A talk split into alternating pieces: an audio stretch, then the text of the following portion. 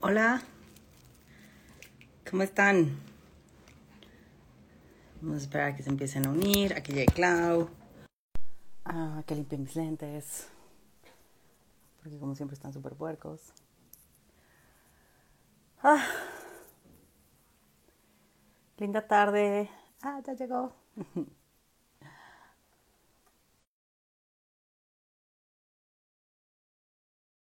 Oli, Oli, bienvenidas. Sesión doble, sí. Hola, ¿cómo estás? ¡Holi!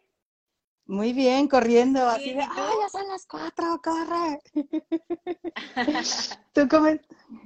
Sí, se nos Ya hizo después fin, de meses de estar ahí yendo y viniendo. Sí. De, ¿qué día tienes libre? Yo este, ah, yo este no, yo este sí, ay, me Luego a mí y así. No, o sea, ujú. no, no.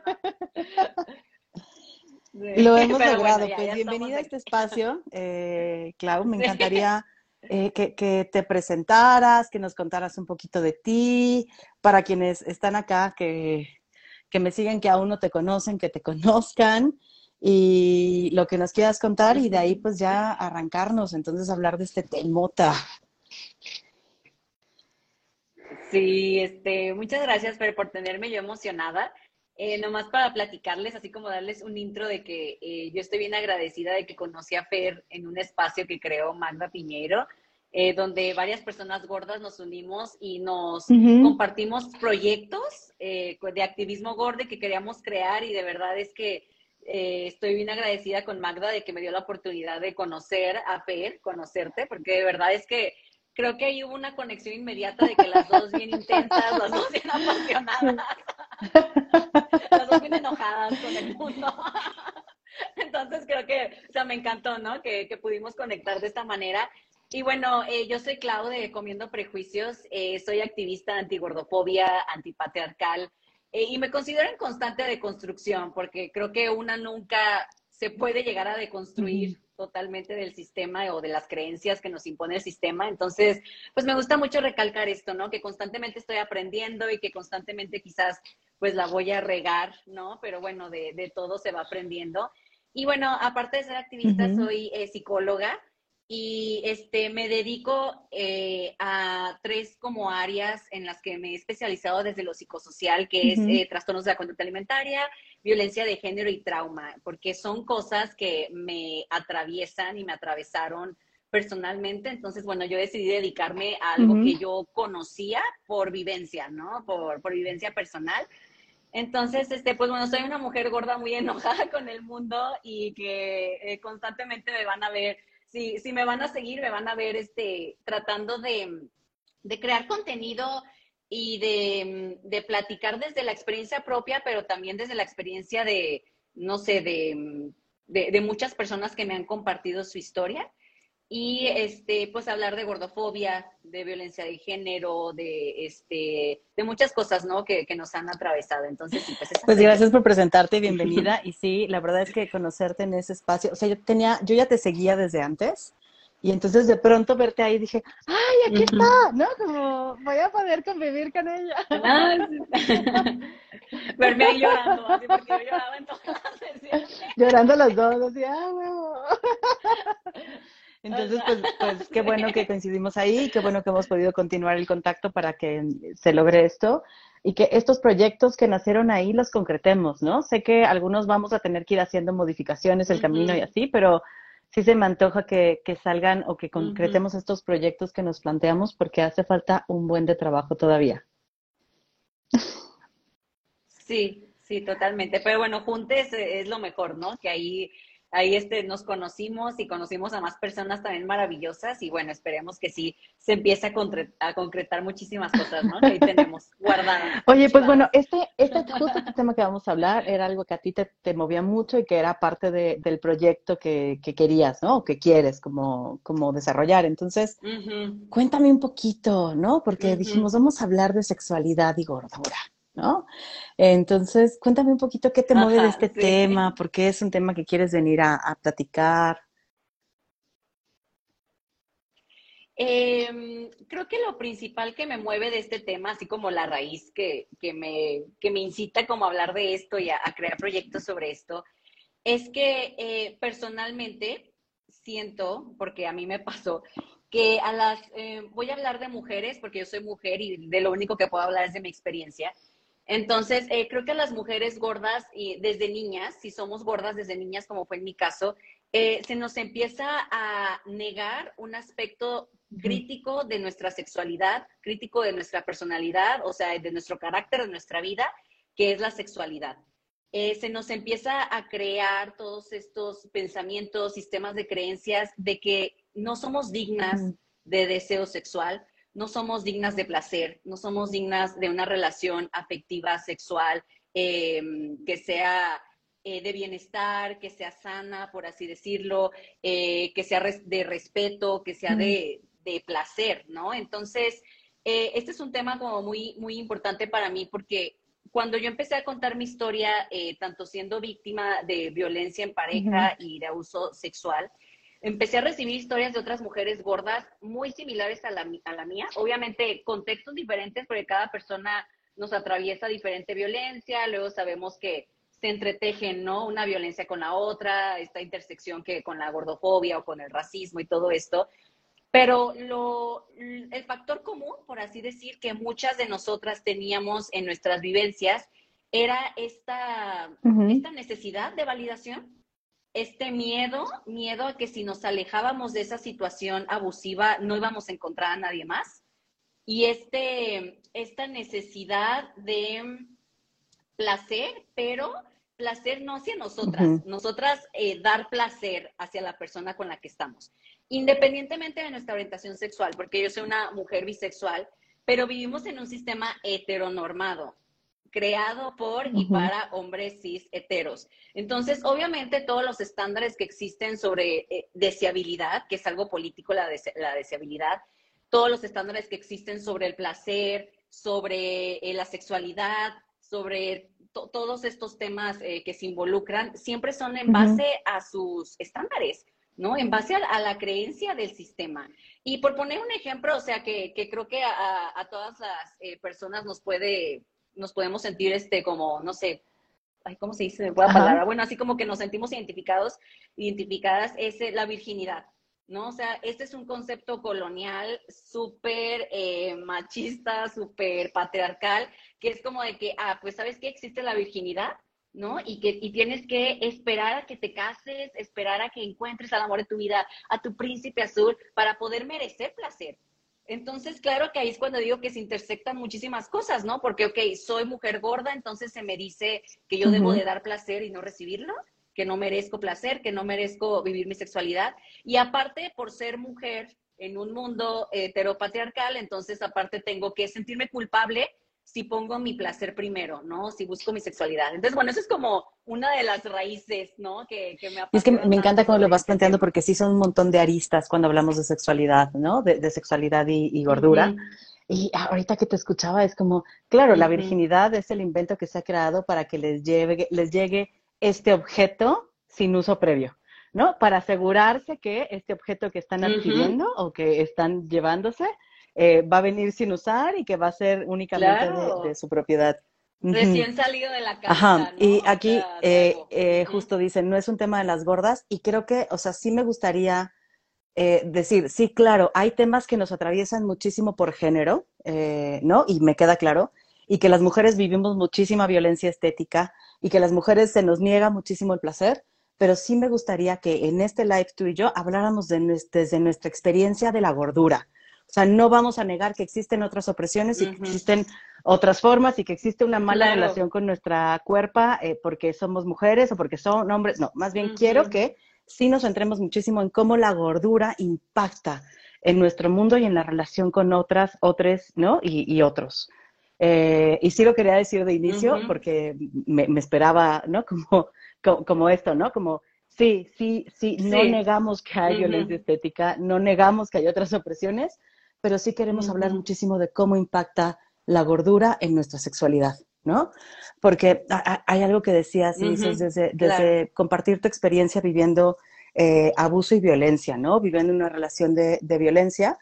eh, las gordas tenemos que agradecer, ¿no? O sea, si alguien se fija en nosotros, las gordas debemos de agradecer que alguien nos miró y nos está haciendo el favor. Entonces, tenemos que eh, todo el tiempo estar cuidando esa relación y cuidar esa relación significa no poner límites, porque en el momento en el que pongo límites, se va a ir y no va a haber quien se fije en mí no va a haber quien, se, quien me voltee a ver, porque yo no soy deseable. Y no soy deseable porque me lo, me lo recuerdan todo el tiempo, todo el mundo. Me lo recuerda mi familia, me lo recuerda mis amigos, me lo recuerda ¿no? la, la sociedad, me lo recuerda la tele, me lo recuerda ahora TikTok, me lo recuerda todo alrededor, o sea, antes no había TikTok, pero estaba la tele, y estaba en las revistas, sí. O sea, todo alrededor me recordaba que yo no era deseable. Y que entonces si alguien se fijaba en mí, tenía que agradecer ese favor a partir de ser súper servicial y de permitir un montón de violencias. Que aparte, Clau, no sé si estás de acuerdo conmigo, pero, y lo puse en la frase ¿no? que compartí de, de Brigitte Obar, o sea, eh, mm, como todo el tiempo nos han dicho que estamos mal y que tenemos que modificar nuestro cuerpo porque las gordas estamos mal y no cabemos, eh, sentimos que merecemos esas violencias. ¿No? Entonces, Claro, de verdad, o sea, es una, eh, eh, siento que se, em, se experimentan en una relación abusiva de, y voy a hablar, este, de, por ejemplo, de un hombre con una mujer y una mujer gorda, ¿no? Porque obviamente estamos hablando de esto. Este, hay una, hay un tanto dominio internalizado, que es que yo como hombre puedo tratarte de esta manera, porque, ojo, a los hombres se les enseña, se les adoctrina que les gusten las mujeres delgadas. Entonces, cuando los hombres sienten atracción por una mujer gorda, inmediatamente también es cuando se quieren esconder, quieren esconder obviamente a la persona y sienten este dominio que está internalizado porque se les adoctrinó, es parte del sistema, a que ellos pueden ser, este, pueden eh, someter a la mujer con la que están. Y ahorita hablando de mujeres gordas, nosotras con opresión internalizada decimos, claro, es que merezco esa sumisión. O sea, yo merezco someterme porque me está haciendo el favor de estar conmigo, porque no voy a encontrar a nadie más, porque él me lo ha dicho muchísimas veces, em, porque nadie me va a querer, porque él se preocupa por mí y, empiezan todas estas eh, vertientes y pensamientos que hay en una relación abusiva, ¿no? Entonces, eh, creo que es bien importante esto que mencionas, Fer, porque de verdad creemos que lo merecemos. Por eso a veces no podemos salir de ahí. Y una persona que nunca ha experimentado esto puede decirte, oye, sal de ahí, date cuenta, oye, este, los focos rojos, las red flags, quiérete, ¿no? hay todo esto. Pero la realidad es que de verdad creemos que lo merecemos y que es lo único que merecemos. Que, y, y, que no vamos a encontrar nada más, ¿no? Y eso vivimos las mujeres gordas, sobre todo las que experimentamos una relación así. Entonces se me hace a mí bien doloroso que, es algo que debemos entre mujeres gordas hablar y, más allá de decirnos no merecemos esto, acompañarnos, porque salir no es fácil, ¿no? O sea, a mí de verdad yo nunca soy de salte ya, ¿no? Y corre, claro, me encantaría yo ir por la persona y sacarla de donde esté, pero la realidad es que yo estuve en esa posición y no es una decisión fácil, porque como decimos, vienen todos estos miedos de quién más me va a querer, soy una mujer gorda, que nadie me desea y quien me desea lo hace a escondidas o me petichiza. ¿No? Que también existe mucho de esto, ¿no? Entonces sí, o, sea, o sea, ahorita estamos hablando de una relación a lo mejor romántica, ¿no? Pero también desde, en lo sexual, en lo meramente sexual, también se da esto, ¿no? Como es, igual y no quiero tenerte de pareja, pero me encanta tener sexo contigo. Y, y aún así hay un ejercicio de poder, ¿no? Eh, sobre ti. Eh, y entonces es, pues, hay que aguantar porque este es el único güey que se va a fijar eh, en mí, ¿no? O sea, como nadie más va a querer coger conmigo nunca. sí, sí, sí, sí, o sea, de hecho es lo que estaba pensando. Ajá, y entonces, o sea, pienso, por ejemplo, cuando abres un perfil, si llegas a abrir perfiles, por ejemplo, en, en las apps de citas, eh, pues a veces o muchas veces no ponemos que somos gordas o ponemos fotos donde no se nota tanto la gordura o que se esconde un poquito más o se disimula, porque sabemos de entrada que quienes nos van a dar like muy probablemente sean o los que nos fetichizan, ¿no? o, más bien nos van a ignorar, por completo, porque no estamos dentro del mercado del deseo. O sea, deja tú que quiero una pareja, quiero coger, güey. O sea, me interesa, soy humana, me interesa tener una deliciosa relación sexual. Y entonces, y, y, después viene el miedo, o sea, ya sí hiciste match, ya sí platicaron, viene el miedo de en el momento en el que nos conozcamos, ¿no? O sea, como, ¿cómo va a ser ese momento? Eh, pues le tengo que decir que soy gorda, ¿no? Eh, ¿Y qué va a hacer cuando le diga que soy gorda? ¿Se va a ir? ¿Se va a quedar? O sea, ¿me va a bloquear? Porque también, también aplican esa. Es como, oye, pues sí te tengo que decir, soy gorda, ¿eh? Ah, claro. O sea, nos llevábamos bien, parecía que esto jalaba chido y de pronto te enteras que, te enteras que soy gorda. Ah, y, y, creo que también lo hacemos desde un lugar de protección porque no sé tú, pero yo prefiero que me bloqueen a que se paren y se vayan si llego. Nunca me lo han hecho, nunca me lo han hecho, ¿eh? Pero ah, creo que porque ha sido un cuidado desde acá. Claro, es que es esta expectativa del rechazo. O sea, ya, ya estamos esperando el, rechazo, pero preferimos entonces que nos rechacen desde mi espacio seguro, que es mi celular, a que me rechacen en público, que me voy a sentir más horrible y más, perdón la palabra mierda, ¿no? De lo que me siento. Entonces, claro, pero esta expectativa del rechazo existe. Y luego, o sea, vámonos al, al momento, ¿no? En el que, ok, ¿sabes qué? Bueno, me, aceptó, porque eso también pensamos, wow, me aceptó, aceptó mi gordura, aceptó que soy una mujer gorda, o sea, wow, o sea, nos sentimos así de que, ay, lo logré, ¿no? O sea, de verdad es un logro, ¿no? Para nosotras que alguien nos acepte. Y bueno, ya estamos en el acto sexual y viene otra expectativa del rechazo, de, ¿qué, qué voy a hacer? ¿No? O, o apago la luz, o la dejo prendida, o de qué ángulo, pero todo, todo lo que planeamos o todo lo que hacemos en el acto es para dar placer nosotras a la persona. ¿Por qué? Porque decimos, no, yo tengo que darle placer. No nos enfocamos en nuestro placer. No nos enfocamos en si me está gustando lo que me está haciendo, si o ya la persona no me gusta, ¿no? Porque nosotras también obviamente debe de haber atracción de las dos partes, ¿no? Pero no, eso lo dejamos de lado y decimos, no, yo tengo que dar el placer. Yo tengo que darlo. Y me acuerdo muchísimo, para poner un ejemplo de esto, que una vez hace como, no sé, cinco o seis años vi, cuando yo tenía Facebook, porque ahorita no tengo Facebook, pero cuando tenía, me acuerdo que salió un meme de una mujer gorda, porque claro, ¿verdad? Las mujeres gordas siempre nos están haciendo memes, y venía abajo algo de verdad tan doloroso que puso un, este, una persona, no me acuerdo qué género, pero puso así de que eh, las mujeres gordas cogen más rico porque no saben cuándo van a volver a coger. Y se me hizo tan doloroso eso, o sea, se me hizo tan doloroso, y lo peor, ¿sabes, Fer? Es que cuando yo lo leí dije, no manches, sí es cierto. O sea, eso fue lo peor. Eso fue lo peor que yo dije, claro. O sea, es verdad, le tenemos que echar todas las ganas, ¿no? Y qué triste es eso. O sea, qué triste es quitarnos esa creencia de que de nosotras depende que nos vuelvan a llamar o nos vuelvan a buscar o se queden con nosotras, ¿no? De nosotras depende todo eso. O sea, qué, qué fuerte. Por acá nos dicen, soy la reina de los lagartos en una app de ligar, a pesar de ponerlo en, mi perfil y se veía claramente en mis fotos, me habló y luego dijo que prefería no quedar porque estoy gorda. Y, es esto, es como la, violencia todo el tiempo y el, no, o sea, el, no, el no buscar nuestro placer. Em, creo que sí es horrible, ¿no? Porque le he hecho todas las ganitas y pedirte yo placer ya es pedirte demasiado porque ya accediste a coger conmigo. ¿Cómo te voy a pedir? O sea, ya, ya hiciste lo máximo por mí. ¿Cómo te voy a pedir más? ¿No? Claro. también pensaba hace ratito que, me estaba bañando, porque me bañé tarde hoy, ¿cómo no? Decía, es que también, o sea, cuando yo buscaba lencería un poco más joven, no había tanta ropa, ¿no? O sea, existente, ¿no? Como todo llegaba a la talla grande y eso era lo más.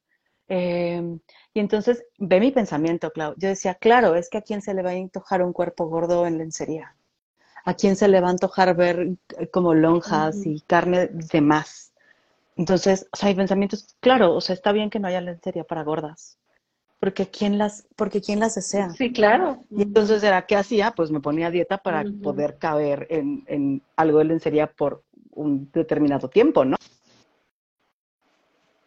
Claro, o, como yo que yo eh, llegué a ponerme ropa interior, tangas, que me quedaban bien, bien comidas y chiquitas y me lastimaban horrible, pero no había de mi talla y yo de que no, me tengo que poner esta porque tengo que ser sexy, ¿sí sabes? Y tengo que ser una gorda sexy aunque me duela.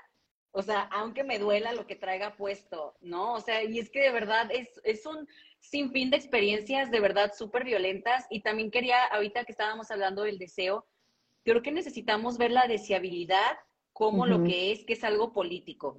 Vivimos en un sistema en el que si eres considerada deseable por el ojo heterosis patriarcal, te tratan mejor te tratan mejor en estas apps de citas, te tratan mejor en, incluso en citas a ciegas, como antes las que no vivimos en redes sociales.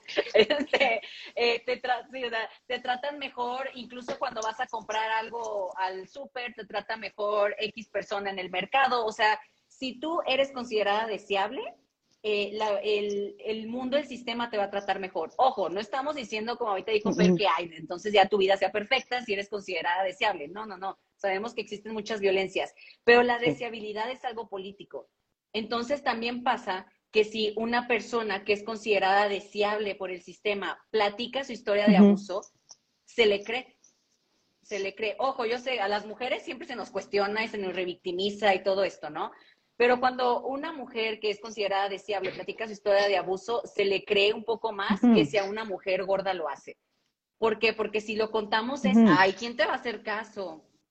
Ay, por favor, o sea, te hicieron un favor. Y, y de verdad esto es bien doloroso porque, a ver, espérate, el abuso no es un favor. El abuso no es algo que yo esté ganando o que, o que sea algo merecedor, ¿no? Que es algo que yo siempre digo, o sea, y eso también se me hace bien, bien violento dentro de, este tema de sexualidad, porque entonces, bueno, ya yo eh, ya decidí que me voy a salir de esta relación, ¿no? Ya, ok, lo decidí, todo lo demás, y le cuento a una persona, X persona, pero de confianza, y que no me crea y que me lo cuestione. Oye, entonces, es, desde ahí estamos partiendo, entonces volvemos a lo mismo. Es que, claro, soy merecedora de esto, ¿no? Soy merecedora del abuso. Pues es que, claro, ¿quién me va a creer si meme? No ve cómo me veo. Entonces, o sea, que es un mundo de violencia. Y está bien cabrón porque es no solo la, la, no creencia, es no solo no creo que no, que no te abusaron, sino que si sí lo hicieron, agradecelo. Y justo lo dijiste ahorita, es agradecelo, te hicieron el favor. No mames, nadie te desea y este sí te deseó, pues ¿cómo va a ser abuso eso? O sea, es, es, es todavía peor porque es, o sea, es no te abusó, sino pues, como, pues te hizo el favorcito. ¿No? O sea, nadie más te lo habría hecho. Sí, ajá. Y está bien cabrón, ¿no? Por acá Lats Gorda nos dice, también cedemos en los cuidados anticonceptivos y justamente aceptamos prácticas riesgosas por la misma lógica. Claro, el, el, este, la pastilla del día siguiente y los anticonceptivos tienen un, un límite de peso, ¿no? Entonces, o sea, eh, que obviamente no se pensó en las, en las personas gestantes gordas, ¿no? Cuando se crearon los anticonceptivos, cuando se creó esta pastilla del día siguiente, no, se pensó en nosotras, ¿no? O sea, fue algo que se pensó para cierto tipo de cuerpo y cierto tipo de talla y como, y como dice, y nos ponemos en riesgo. O sea, no solamente es un riesgo físico, emocional, también es un, un riesgo este, natal, por así decir, o sea, porque entonces, si quedamos embarazadas, entonces fue nuestra culpa, ¿no? ¿Por qué? Porque, ay, no te cuidaste, pero ¿cómo me cuido? Y esto de verdad yo lo he visto muchísimo en acompañadas, pero sobre todo de violencia de género, de que, este, lamentablemente llegan con sus parejas y es como de, oye, pues, ¿qué crees? ¿Sabes? Estoy embarazada y es como de, ay, no te cuidaste. Y literal, o sea, he, tenido varias que es como de, ¿cómo me cuido? ¿No? A, a ti no te gusta el condón y yo no puedo comprar pastillas, entonces, ¿cómo lo hacemos? Y ojo, esto también hablando de sexualidad, también se ve en el aborto, porque claro que el aborto es parte de la educación sexual, ¿no? Y es algo que estamos buscando ya despenalizar, que este, incluso a personas gordas, personas gestantes gordas, se, no se les quiere este, mm, eh, realizar un aborto. ¿Por qué? Porque, o sea, no cumplen con los requisitos por el peso, porque hay profesionales de la salud que no quieren realizar un aborto en una persona que tiene cierto peso. Entonces, o sea, la, sexualidad y la gordura, o sea, esta opresión de la gordofobia de verdad tiene muchísimas vertientes, o sea, muchísimas, muchísimas. Y es violencia tras violencia, porque como digo, somos seres sexuales.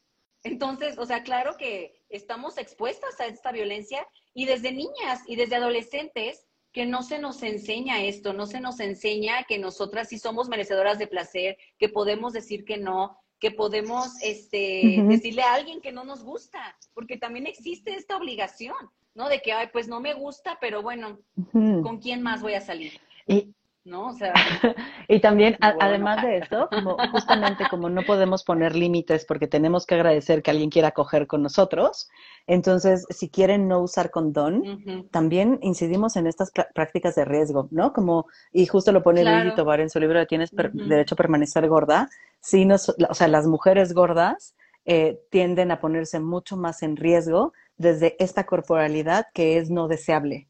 Y entonces es, pues tengo que ceder porque quién, porque quién sabe cuándo alguien más quiera coger conmigo.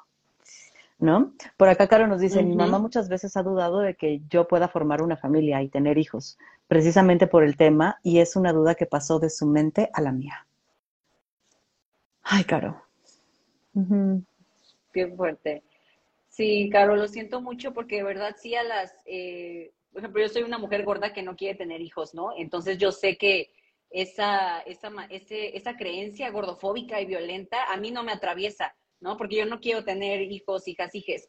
Pero sí está bien, bien triste que a las mujeres gordas que quieren tener, este, que tienen, quieren ser mamás, cuando busquen ayuda por alguna u otra razón, ¿no? O, sea, o que nomás se expresen que quieren ser mamás, luego, luego se les diga por tu peso no puedes, o por tu, o por tu peso va a ser riesgoso. Y está bien cañón. Igual, eh, Caro, al rato en mis historias comparto el perfil de Gaby, que es una chica que habla mucho de, su embarazo y tiene un cuerpo gordo. Y de verdad creo que sirve muchísimo empezar a ver más experiencias de mujeres gordas teniendo hijos, hijas, hijes, porque de verdad sí se puede. Pero esta ha sido otra creencia que nos han adoctrinado a creer. Porque aparte vemos la construcción de familia blanca, para empezar, ¿no? Heterosexual, ¿no?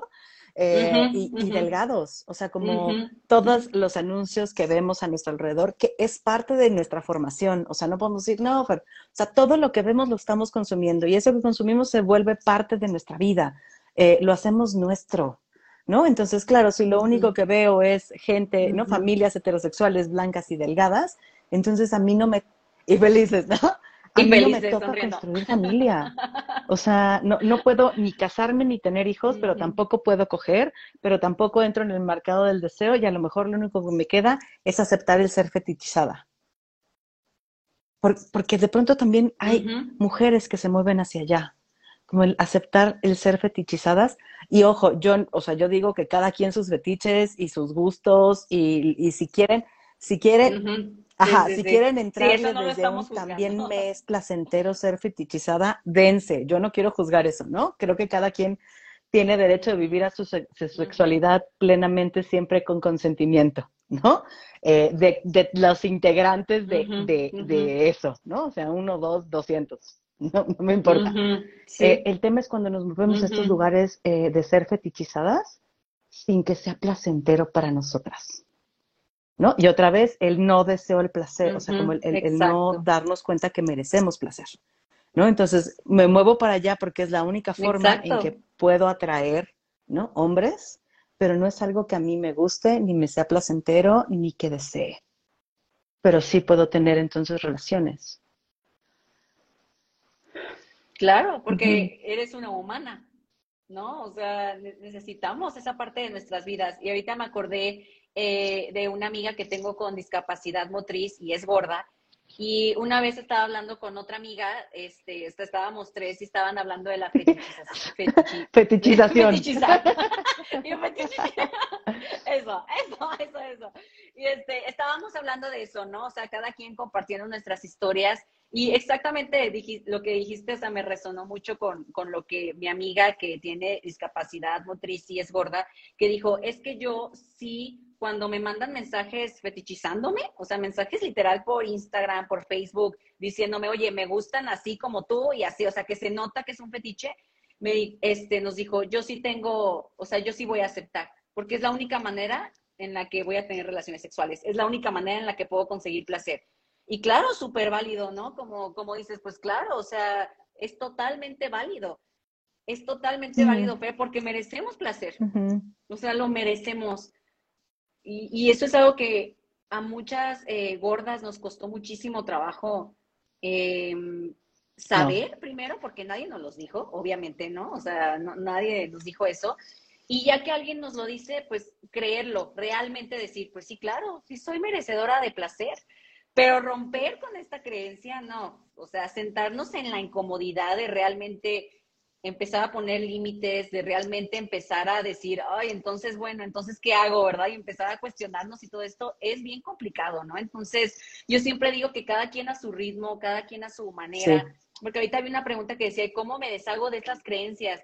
Pues, o cómo las rompo, ¿no? Pues es que quisiera que hubiera una fórmula mágica, no, no, manches, no, estaría yo feliz con una fórmula mágica, pero la realidad es que creo que estas creencias las tenemos que ir rompiendo a diario, o sea, porque no es algo como comentaba al principio de que, ay, bueno, yo, Claudia, ya sé que merezco placer, entonces ya soy una bichota y esto. No, es, es algo que debo de trabajar todos los días, porque algo que escuché por más de 30 años en mi vida, pues, o sea, obviamente no va a desaparecer en, en unos meses, unos días, en unos años, ¿no? Entonces, creo que hay que tenernos mucha compasión en este proceso de empezar a aceptar que somos merecedoras de placer, aunque suene tan lógico, ¿no? O sea, que alguien diga, pues claro que somos merecedoras, pues sí, pero es que de verdad nos enseñan todo lo contrario.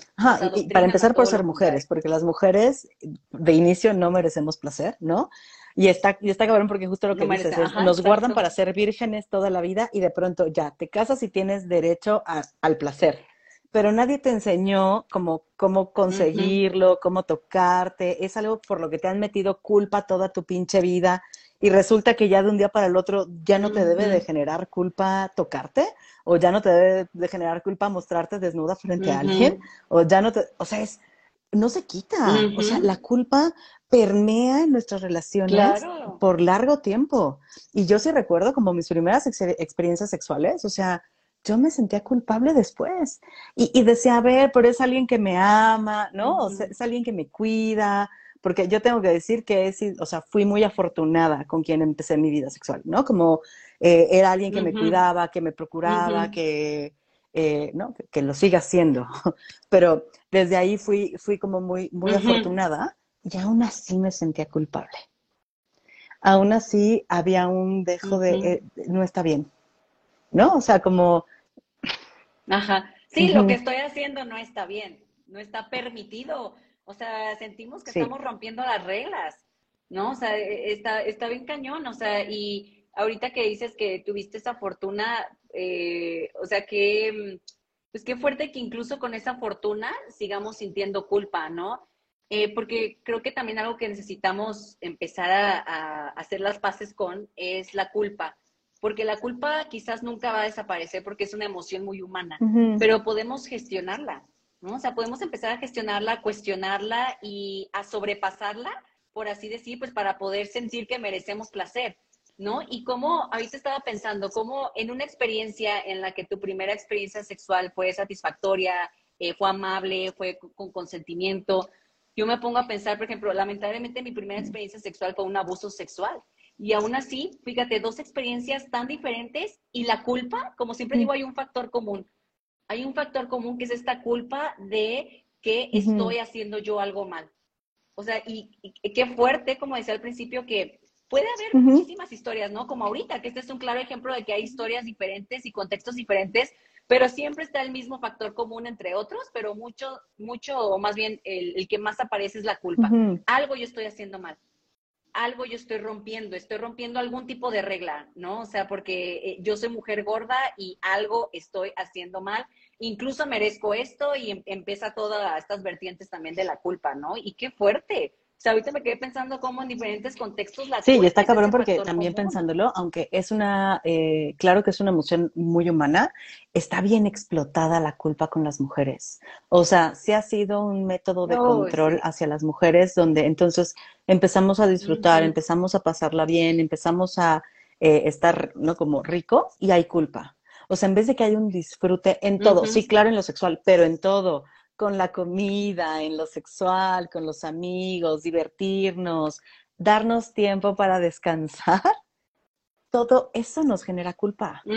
Y entonces está cabrón porque parece entonces que la construcción es que las mujeres no somos merecedoras de placer en ningún sentido.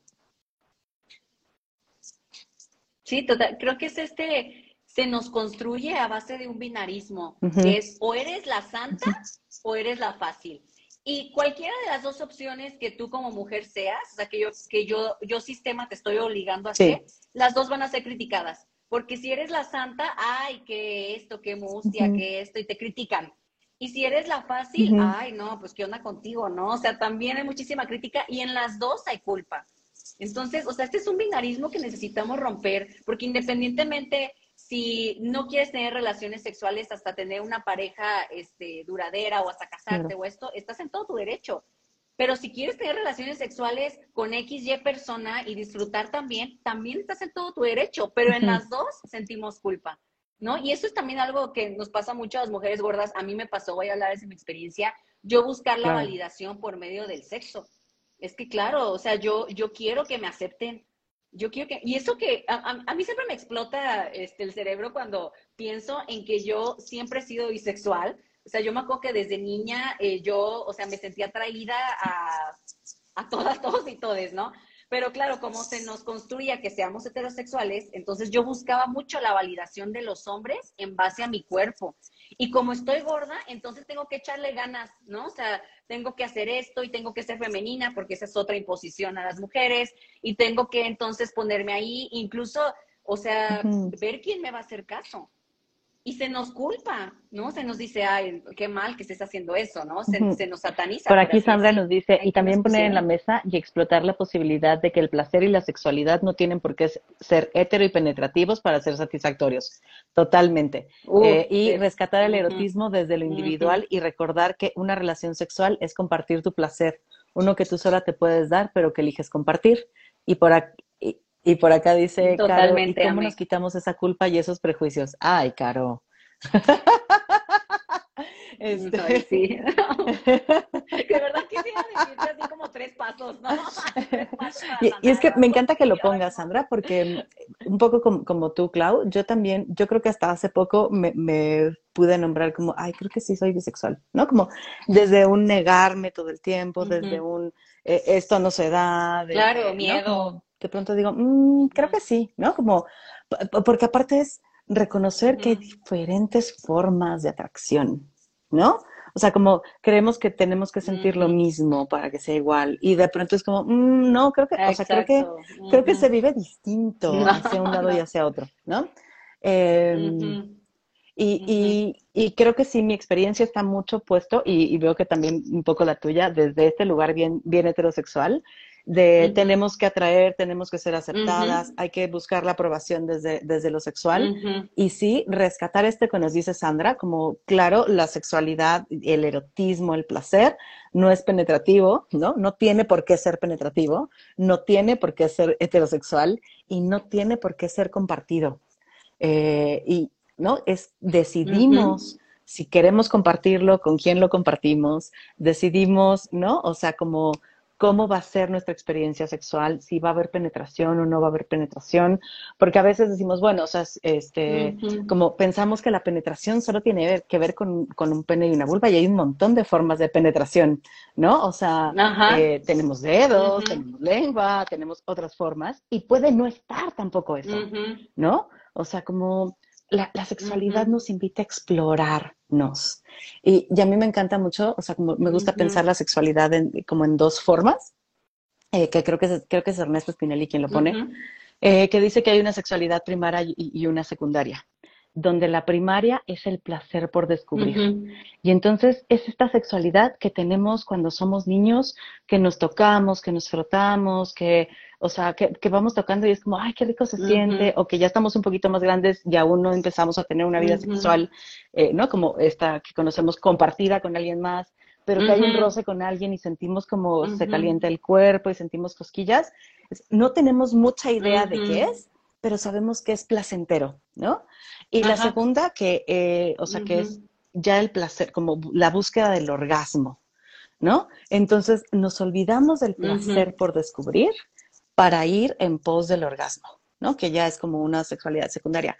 Y me parece que se vuelve bien jodido porque si no tenemos un orgasmo, entonces parece que no tuvimos una relación sexual eh, rica o placentera. Ajá, exitosa, ah, claro, exitosa. todo se en, términos de éxito y fracaso. en éxito, no, es como, no, ya estuvo chafa. Y es, ¿podemos tener una relación sexual justo desde la primera, del placer por descubrir, de descubrirme yo? O de descubrirme contigo. O sea, de irte descubriendo y de que me vayas descubriendo, lleguemos o no lleguemos al orgasmo. eh, haya o no haya penetración, toquemos o no toquemos eh, nuestros genitales, no me gusta llamarlos así, pero me parece largo explicar por qué, toquemos o no toquemos nuestros genitales, eso no quiere decir que no haya habido una relación sexual. Quiere decir que es una forma distinta y que tú y yo decidimos cómo está siendo nuestra relación sexual. No sé cómo te suena esto, Clau. Sí, no, totalmente. O sea, creo que es importante romper esta, esta creencia de que placer es igual a orgasmo y que relación sexual es igual a penetración. O sea, en, resumido, ¿no? O sea, estas dos creencias es súper importante romperlas porque se abren muchas posibilidades, o sea, muchas, de verdad, muchas, miles de posibilidades que son súper satisfactorias hay que, yo creo que hay que empezar a dejar de ver la satisfacción o el placer como algo binario, como algo absolutista, ¿no? De que hay blanco o negro, este, como decimos, fracaso o error. No, el placer sexual de verdad es, es algo maravilloso y es algo humano y algo que todas, todos y todas tenemos derecho y que a las mujeres se nos ha negado por tanto tiempo que de verdad para mí es un acto de resistencia, ¿no? El decir, oye, si, si tienes una pareja, em, este, eh, hombre, sí, hetero, si tienes una pareja sí, o sea, decirle, oye, ¿y si hoy intentamos otra cosa? ¿No? Oye, ¿y si hoy intentamos no hacer esto y mejor lo otro? Para mí eso es un, o sea, una forma de resistencia de verdad enorme, enorme, enorme, porque sobre todo a las mujeres se nos indica que nos tenemos que quedar calladas y que nos tenemos que quedar de acuerdo a lo que el hombre quiera hacer, ¿no? Entonces, de verdad, a mí se me hace fantástico que hayamos tocado esto. Ay, creo que Yo digo que sí, que nos demos.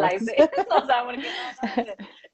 Sí, o sea, ¿por qué no? No. Sí, sí es bien importante eh, porque recordaba mucho, yo el año pasado hice como dos, tres talleres sobre sexualidad y hablaba mucho sobre cómo eh, existe este placer que no es penetración y de verdad, o sea, sí se sorprendían, o sea, sí, y yo también me sorprendí cuando lo supe, ¿no? Pero a, mí se me hacía de verdad bien... Eh, entre triste, entre me enojaba y todas estas emociones de que eh, muchas de nosotras lo comprendimos ya a una edad después de los 30, porque yo lo comprendí hasta después de los 30.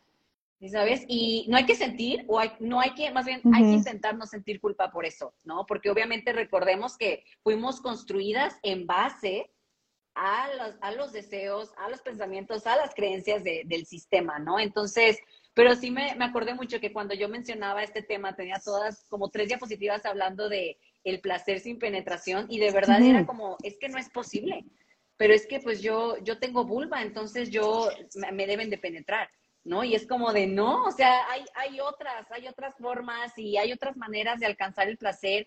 También cuando este, se hablaba de orgasmo, ¿no? Y se hablaba de todo esto, o sea, y de verdad yo digo, ay, se nota, se nota, ahí voy, ¿eh? Recuerden que, que soy neurodivergente y que a veces tengo muchas ideas y se me vienen, pero hasta la otra vez me acuerdo que subí una, publicación hace meses que puse, em, en la escuela se nos enseña sobre la virginidad y no se nos enseña sobre los límites. ¿Eso qué nos está queriendo decir? ¿No? O sea, por poner un ejemplo de lo que, en, base a qué se nos va construyendo a las mujeres. ¿no? y, y, ahorita también que dijiste como como soy, o sea, como soy una persona con vulva, como soy una mujer, como no tengo vulva, yo debo de ser penetrada. Pero se nos olvida que nosotras también podemos penetrar. ¿No? O sea, como se nos pone entonces en el rol de ser penetradas y, o sea, ¿y qué tal que yo quiero y que la persona con la que estoy quiere ser penetrada por, penetrado por mí, penetrade? ¿No? Entonces, también es este juego que de pronto nos asusta, como quedarnos en los roles que se nos son asignados de acuerdo a binarios, puede binarios. Eh, a veces cómodo porque pues ya esto es lo que toca, ¿no? Me guste o no, pero hay una comunidad de no le voy a explorar más. Pero también eh, como poder romper con eso, es como, sí, tienes vulva, pero también puedes penetrar, como, hmm". o sea, como una invitación de, ¿y qué tal que vamos rompiendo esos roles? Porque creo que también hemos construido mucho en las relaciones sexuales, relaciones de poder o sea, están atravesadas. Eh, y entonces poder de pronto ah, ser quien penetra, si decidimos tener una relación sexual con penetración y consensuada, me encanta decirlo, ¿no? Como siempre recordarlo, pero también, cambia, ¿no? Cómo se está dando la relación, ¿sabes? O sea, como poder entrar a estos juegos de ahora yo voy a ser quien penetra, ¿no? Eh, eh, por acá, Caro, te, dije, ay, Caro, ¿no? Como sentí, ay, cosita. Em, y quiero decirte un poquito de mi experiencia, ¿no? Eh, que mi experiencia no es ni la receta mágica, ni una pastilla, ni lo que tendría que hacer el mundo, pero yo llevo por lo menos siete años, no, más, o sea, llevo siete años con mi último terapeuta. Eh, no sé si sigue ahí, Clau, si nos siguen viendo, si me ven a mí, si yo me he ido. Clau, ¿me oyes? ¡Ah! ¡Ah!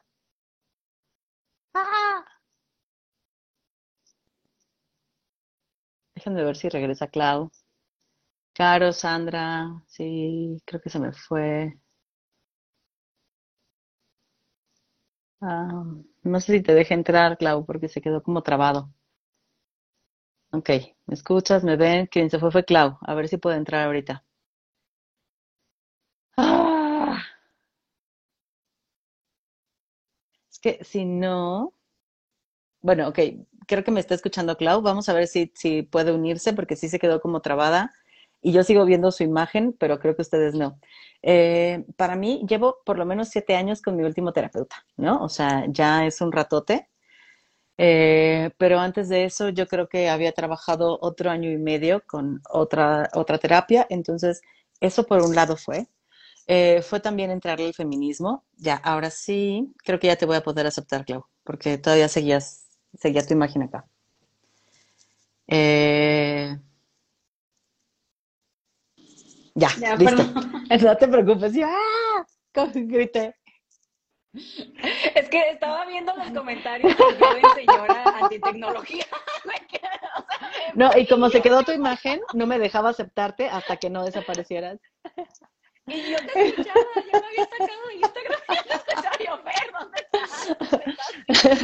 No, entonces les, contaba, ¿no? Como yo llevo como ocho años, más o menos ocho años y medio de trabajo terapéutico. No todo ha sido sobre mi cuerpo, me queda claro, ¿no? Ha habido muchos otros temas, pero sí uno de los ejes centrales mucho tiempo fue mi cuerpo, ¿no? Eh, entonces, uno fue hacer terapia, el otro fue entrarle al feminismo. Definitivamente eh, el feminismo ha sido un, gran aliado para mí, eh, para ir como cuestionándome un montón de cosas de mi ser mujer. El otro fue entrarle a, como el activismo, ¿no? Antigordofobia y a saber más sobre la, gordofobia eh, y a reconocerlo en mi experiencia. Ha sido también politizarlo, ha sido crear grupos para poder hablar de ello, hablarlo con otras personas. Eh, lo que sí me di cuenta, por ejemplo, de hablarlo en grupos con mujeres, ¿no? Con mujeres gordas, a empezar a hablarlo con otros grupos que no compartían corporalidad, por ejemplo, con mis, con mis amigos de la universidad. Más diversos. Sí tenía miedo. O sea, sí reconozco que había un temor de decir, voy a llegar a hablarles de esto y como, y son amigos de hace 20 años, ¿no? O sea, como, ¿y qué me van a decir? ¿Y cómo lo van a tomar? Y me van a, o sea, como a tratar de loca. Pero creo que también me esperé a estar suficientemente reforzada emocionalmente como para poderme sostener ante un rechazo, el cual no sucedió. O sea, creo que lo que fue lindo fue que me recibieron, me preguntaron, querían saber más, eh, me escucharon, me agradecieron, ¿no? Y entonces eso es bien lindo. Entonces, creo que no hay una receta, Caro. O sea, lo que te estoy diciendo es, yo llevo muchos años trabajando con esto. Eh, llevo años leyéndolo, llevo años, ¿no? Porque mi tesis también iba sobre el cuerpo. Eh, llevo como, como muchos mm. años trabajando esto y es algo que me encantó como abriste, Clau. Es algo que no se termina. O sea, no voy a llegar a la cima de la montaña y decir, lo logré, soy una mujer libre. Ajá, sí, no, no es un objetivo, o sea, pareciera ser una mujer que goza su, su sexualidad y anda en lencería. Ajá, sí, sí, sí. Sí, es que creo que también, esa es otra, otra herencia, por así decirlo, del sistema que nos hace creer que todo es un objetivo y que voy a alcanzar esa meta, voy a alcanzar ese éxito. Y eh, pues como dice Fer, no, no es un objetivo, de verdad es un proceso y como yo lo mencioné, de todos los días. O sea, todo, todos los días es este, un proceso que, que de verdad es complicado, no es lineal y que hay mucho cuestionamiento y mucha incomodidad, porque de verdad empezar a, preguntarnos y cuestionarnos el por, el por qué creo lo que creo está bien cañón. Y ahorita que decías, Fer, me quiero como eh, subrayar esto que ya vi que en varias eh, mujeres gordas se nos da, eh, que yo de hecho ayer estaba grabando un podcast este, con una persona y me le platiqué que yo antes de entrar, de hacer mi página de Comiendo Prejuicios, yo hacía activismo por fuera antigordofobia, pero yo no le contaba a nadie, ni a, mis amigas cercanas, porque me daba vergüenza. O sea, me daba muchísima vergüenza, sentía que me iban a decir exagerada o esto, porque yo, yo estaba acostumbrada a ese tipo de respuestas, ¿no? Entonces, eh, y ella me platicó con la, la, chava que estaba platicando, me platicó que ella también. Y ahorita me platicaste que tú también. Entonces, ¿cómo, cómo hay este miedo a abrirnos a hablar sobre esto? ¿No? O sea, al, al decir, oye, ¿sabes qué? Eh, esto está pasando, esto creo, esto siento que necesitamos romper, esto siento que necesitamos cambiar, esta es mi experiencia, nos da muchísimo miedo. Y por eso es lo que dice Fer, es algo político, ¿no? De verdad es algo político. Ahorita, de hecho, lo que estamos haciendo Fer y yo, que es hablar sobre cosas que seguramente a muchas personas las van a hacer sentir incómodas, habrá de penetración, de gordura y todo eso, van a decir, ¿qué, estoy viendo? ¿Cómo llegué aquí? Que sería totalmente normal que se sientan incómodas. Porque clic live, o sea, ¿qué estoy viendo? Pero de verdad son temas y conversaciones que se necesitan tener, porque las mujeres gordas necesitamos empezar a hablar de esto, necesitamos acompañarnos en esto, necesitamos dialogar sobre esto, y mujeres en general. ¿No? Si, si, nos vamos como un poquito más general, necesitamos de verdad empezar a hablar de nuestra sexualidad, de que no nos dé vergüenza, porque no hay nada de que nos debe dar de vergüenza. O sea, no hay nada de qué avergonzarnos. Somos seres sexuales y también hay asexuales, hay personas asexuales y también no. O sea, está súper bien, no hay nada de qué avergonzarse. Pero lo importante es empezar a cuestionarnos qué nos gusta, cómo nos gusta. Si me gusta esto, oye, como que no me gusta esto, ¿por qué? O ¿por qué me gusta esto? Cuando en realidad probé la otra vez esto y me gustó más, ¿no? O sea, e, estos cuestionamientos son bien necesarios y creo este que... claro, por ahí estaba Cara que nos dijo cómo, cómo le hago. Ajá, creo que también puedes empezar con estas preguntas. Eh, tú solita, en un momento de introspección, en un momento así de que tú estés sola de qué realmente me gusta, ¿Qué considero placentero y por qué? ¿No? O sea, empezar a hacernos este tipo de preguntas creo que también nos van a abrir mucho al diálogo con nosotras mismas y al autoconocimiento, que es y, creo que tenemos un trabajo importante que hacer justo en también de construir el deseo, porque nos enseñan, y tú lo decías al inicio, ¿no? Como a los hombres les enseñan a desear esto, a las mujeres también nos enseñan a desear, y deseamos ciertas cosas específicas, que a lo mejor eh, tendrán que ver o no con el físico, creo que no tanto con el físico, sino con otras cosas, ¿no? Entonces también hacer un trabajo de deconstrucción de nuestro deseo, de preguntarme por qué deseo esto, cómo deseo esto. Y ojo, no quiere decir que tengamos que desearlo todo o tengamos que desearlos a todos o a todas o a todes, sino más bien como decir, ¿qué tanto me está limitando este deseo? ¿Qué tan mío es este deseo o qué tan construido o qué tanto me he creído lo que me han contado que es deseable. Porque pueden haber cosas que deseo que me da temor nombrar o reconocer. Y entonces las oculto porque qué oso que sepan que me gusta esto o me gusta esta persona o deseo, deseo experimentar esto sexualmente. o me parece deseable mostrar mi cuerpo así, ¿no? O sea, como el deseo puede moverse un montón de formas. Entonces, como Sí, amplísimo. Entonces, también deconstruyamos nuestro deseo, nuestra deseabilidad y, veamos que es mucho más amplia de lo que creemos que es. Creo que también mi invitación es ahí. Exacto, totalmente. Sí, claro, sí, sin absolutismo, sin dicotomías, y ah, solo me puede gustar esto o esto. No, en realidad, de verdad, hay, un mundo de posibilidades y puedes o no puedes eh, claro.